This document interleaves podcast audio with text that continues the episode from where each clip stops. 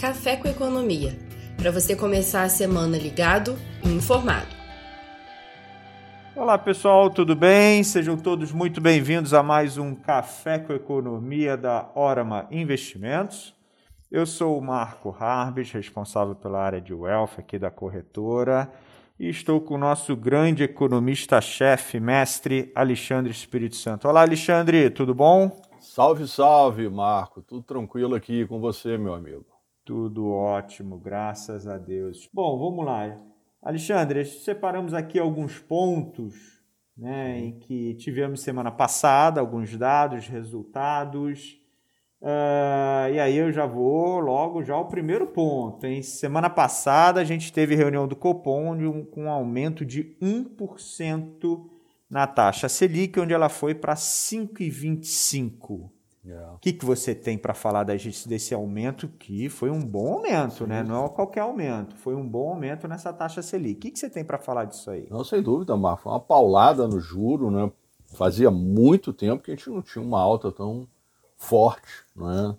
Como você corretamente mencionou. A gente tinha conversado aqui é, num programa anterior que era a nossa expectativa. A gente vinha primeiro trabalhando né, com um aumento menor, mas que a nossa cabeça tinha mudado uh, recentemente. E o, eu acho que o mais importante, Marco, é que, além dele ter feito esse movimento, ele sugeriu, como ele vem fazendo, aliás, um outro movimento na próxima reunião de mesma magnitude, ou seja, é, mais 100, é, 100 pontos base.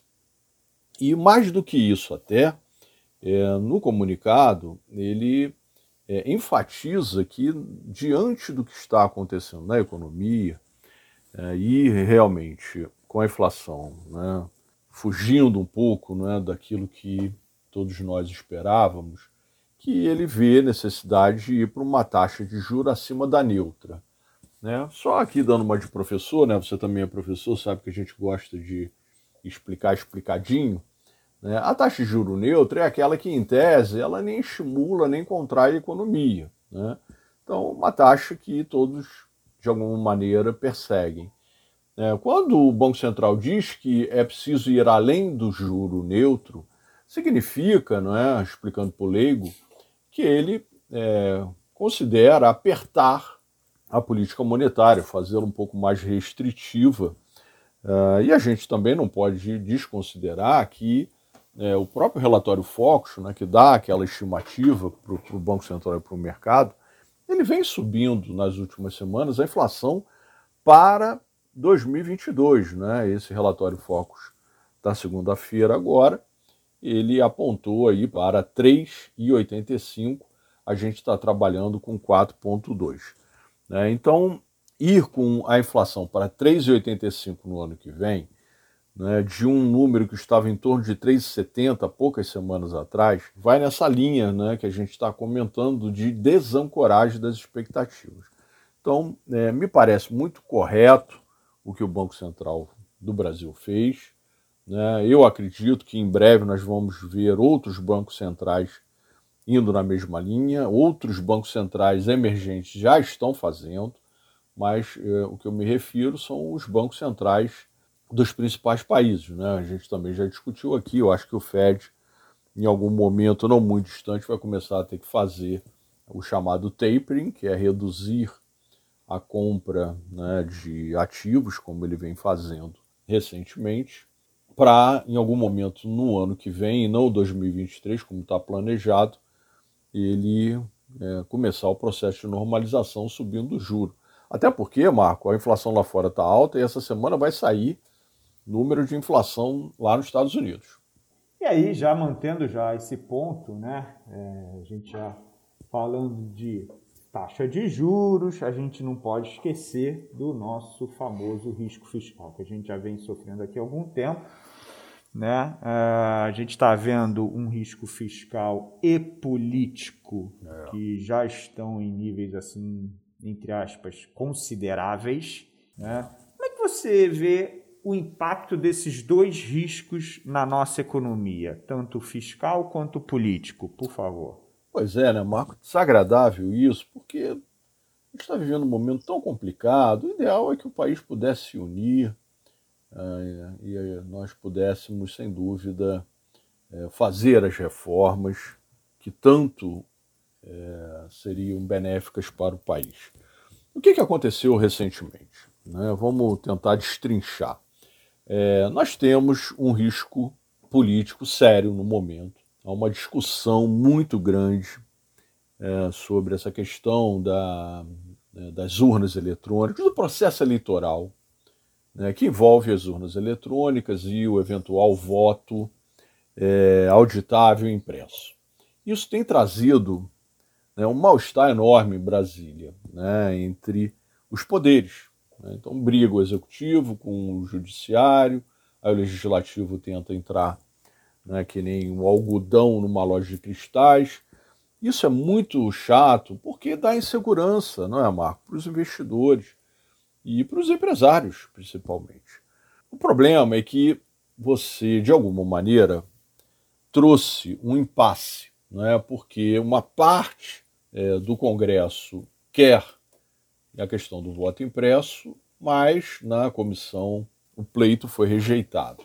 Então, o presidente da Câmara agora disse que vai levar é, o assunto para ser votado no plenário com a presença dos senhores deputados. Sem dúvida que isso é algo que vai tomar conta lá, né, está previsto para essa semana em Brasília e não tenho dúvida que vai gerar muito disse-me-disse, vai para cá, vai para lá. Isso atrasa, é, como a gente vem falando aqui, o que importa, que são as reformas. E aí, o presidente Bolsonaro é, sugeriu que vai ter um aumento muito forte é, no programa de Bolsa Família, que vai mudar inclusive de nome. Né? Bolsa Família hoje é um pouquinho abaixo de 200 reais, eventualmente vai para 300, já falou em 400.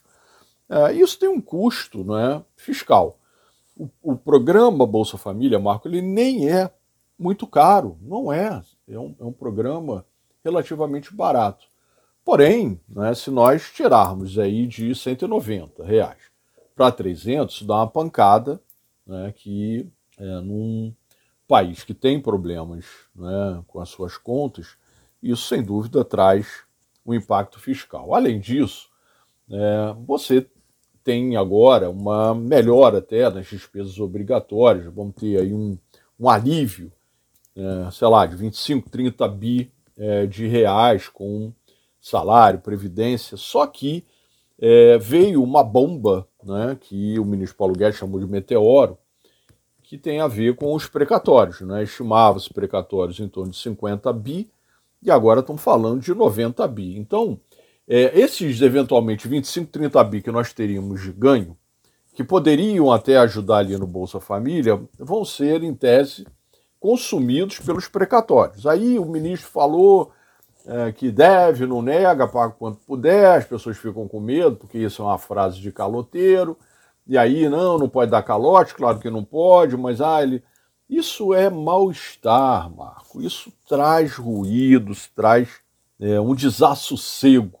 Né? Além disso, veio também na semana passada um papo de refis. Né? O que, é o refis? É programa de referenciamento de tributos. E o, as conversas é que o programa vai dar um desconto enorme nas dívidas, né? falou-se até em 90% de desconto, financiamento de 12 anos. Enfim, é, é o governo abrindo mão de receita. Então, é, junto à questão da reforma tributária, que teoricamente é, está em discussão para ser votado. Aí tem um problema é, político que pode atrapalhar a votação da reforma tributária.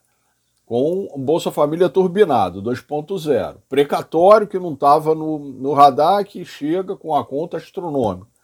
Refis. Tudo isso nos leva a essa situação que vem deixando o mercado estressado, os volumes encolhem, o juro futuro está subindo muito fortemente, isso tem impacto nos investimentos. O próprio dólar, é que com uma alta de Selic deveria ficar mais comportado, também deu uma estressadinha. E a Bolsa só acho que não está sofrendo tanto, Marco, por conta do é, cenário extraordinário é, lá de fora de liquidez que está fazendo as bolsas baterem recorde atrás de recorde toda semana. Né? E aí, falando em bolsa, um ponto que também, um dado, vamos dizer assim, que saiu semana passada e que também pode mexer com as nossas bolsas, né? Que foi o resultado do payroll, do resultado de emprego nos Estados Unidos, Isso. que veio melhor que esperado. A estimativa era de 850 mil, a criação de 850 mil vagas aproximadamente e vieram aí 943 mil, mais ou menos, né, novas Sim. vagas. É. O que você tem a falar dessas expectativas quanto ao famoso tapering? Perfeito, Marco. A gente está né, há muito tempo aqui na Orama né, preocupado com essa situação externa, porque depois da pandemia, os bancos centrais eles reduziram todos né, muito fortemente as taxas de juros né? Nós aqui mesmo estávamos a dois há muito pouco tempo atrás, eles lá estão zerados e os governos estão fazendo políticas fiscais ultra expansionistas. Né? O próprio governo americano né, fazendo pacotes em cima de pacotes para ajudar, dando cheque. Né? Na verdade, estão dando cheques para as famílias americanas. É, nós aqui fizemos algo muito, muito parecido no ano passado, quando tivemos o orçamento de guerra. O negócio é, que mais incomoda, Marco, é o mercado de trabalho, porque a gente sabe que a economia precisa né, com, estar com desemprego é, normal, né, entre aspas. O desemprego aumentou muito na pandemia. O que está acontecendo agora nos Estados Unidos é que os números de emprego eles não são lá a última bolacha do pacote, porém eles estão voltando a níveis pelo menos razoáveis. É diferente daqui, né, Marco? Aqui, infelizmente, o desemprego está muito alto, a gente está na faixa aí né, de quase 15% de desemprego olhando pela PNAD, é, que é a do IBGE. É, lá fora, os números eles são um pouco mais encorajadores. Agora, isso, Marco, também é uma questão que é, nos traz é, um incômodo. Por quê?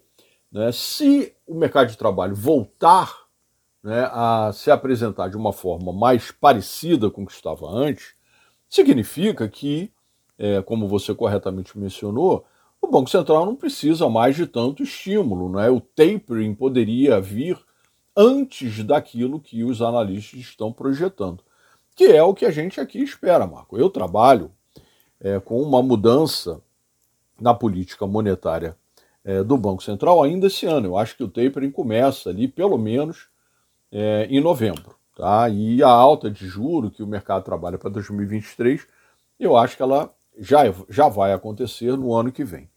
Então é bom isso, né, sob a ótica econômica, que o mercado de trabalho está voltando. Agora, é, infelizmente, a gente tem uma espada na cabeça, Marco, e não dá para fugir, que é essa questão da variante Delta. Né? A variante Delta, ela é muito mais transmissível. E existe uma parte da sociedade, né, nos Estados Unidos está acontecendo, que está muito refratária a se vacinar. Né?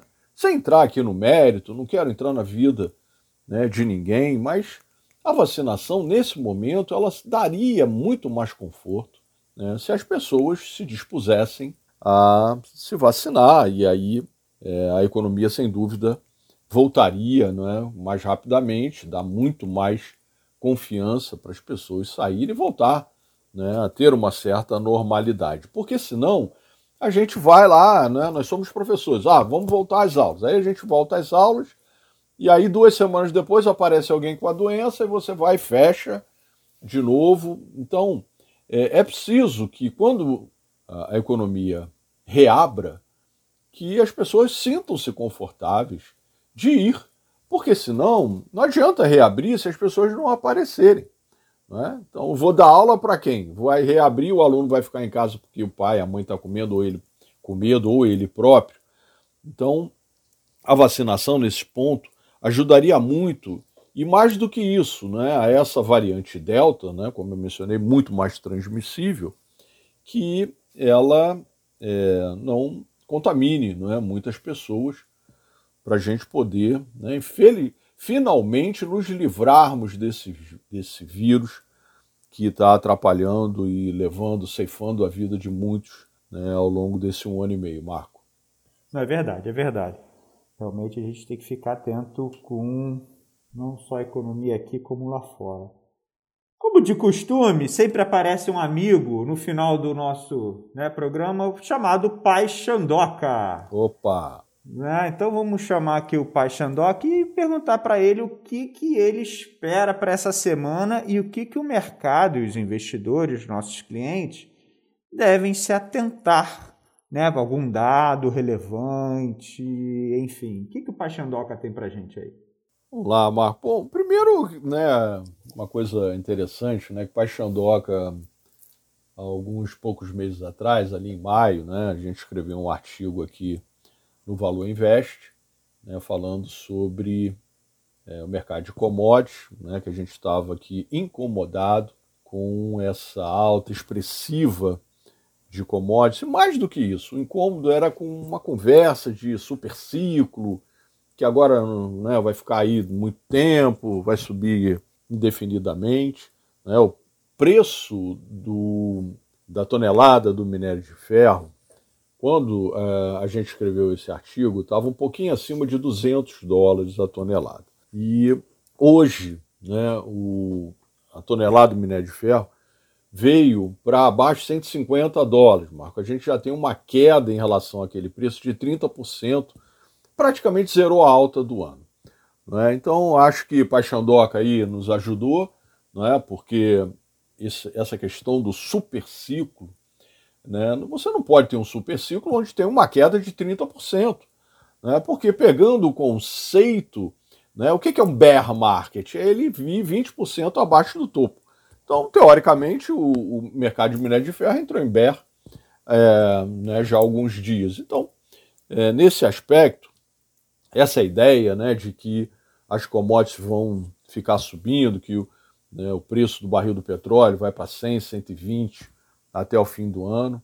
É, a gente tem escrito, inclusive, esses artigos, sempre é, enfatizando que é perigoso né, esse tipo de oba-oba que está acontecendo.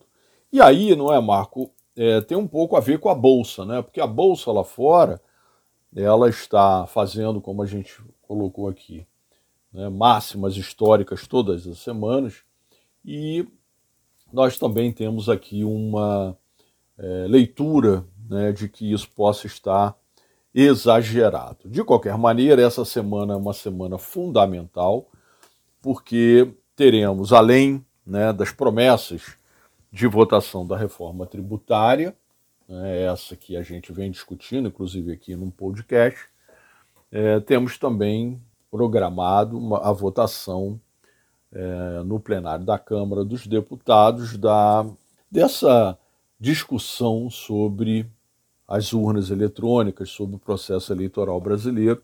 Tomara que isso seja resolvido e pacificado, Marco. É, precisamos focar né, naquilo que efetivamente vai nos diferenciar. Né? Recentemente a gente escreveu um artigo, a gente comentou aqui Existe uma janela de oportunidade no mundo que pode se fechar. Ano que vem pode não ser tão favorável lá fora. Seria bom que nós fizéssemos, né, progredíssemos já, agora, para não depender né, de uma mudança de cenário para pior lá fora, que pudesse nos atrapalhar num ano que já será difícil, né, como é o caso de 2022, por conta das eleições gerais que vamos ter. Legal, muito bom, Alexandre, excelente como sempre.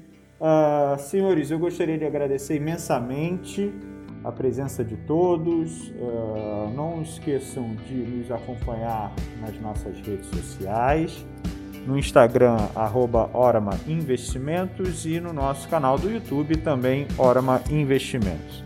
Alexandre, mais uma vez, muito obrigado. Maravilha, Marco. Eu que agradeço. Um grande abraço, boa semana a todos. Tchau. Obrigado, um abraço. Tchau, tchau.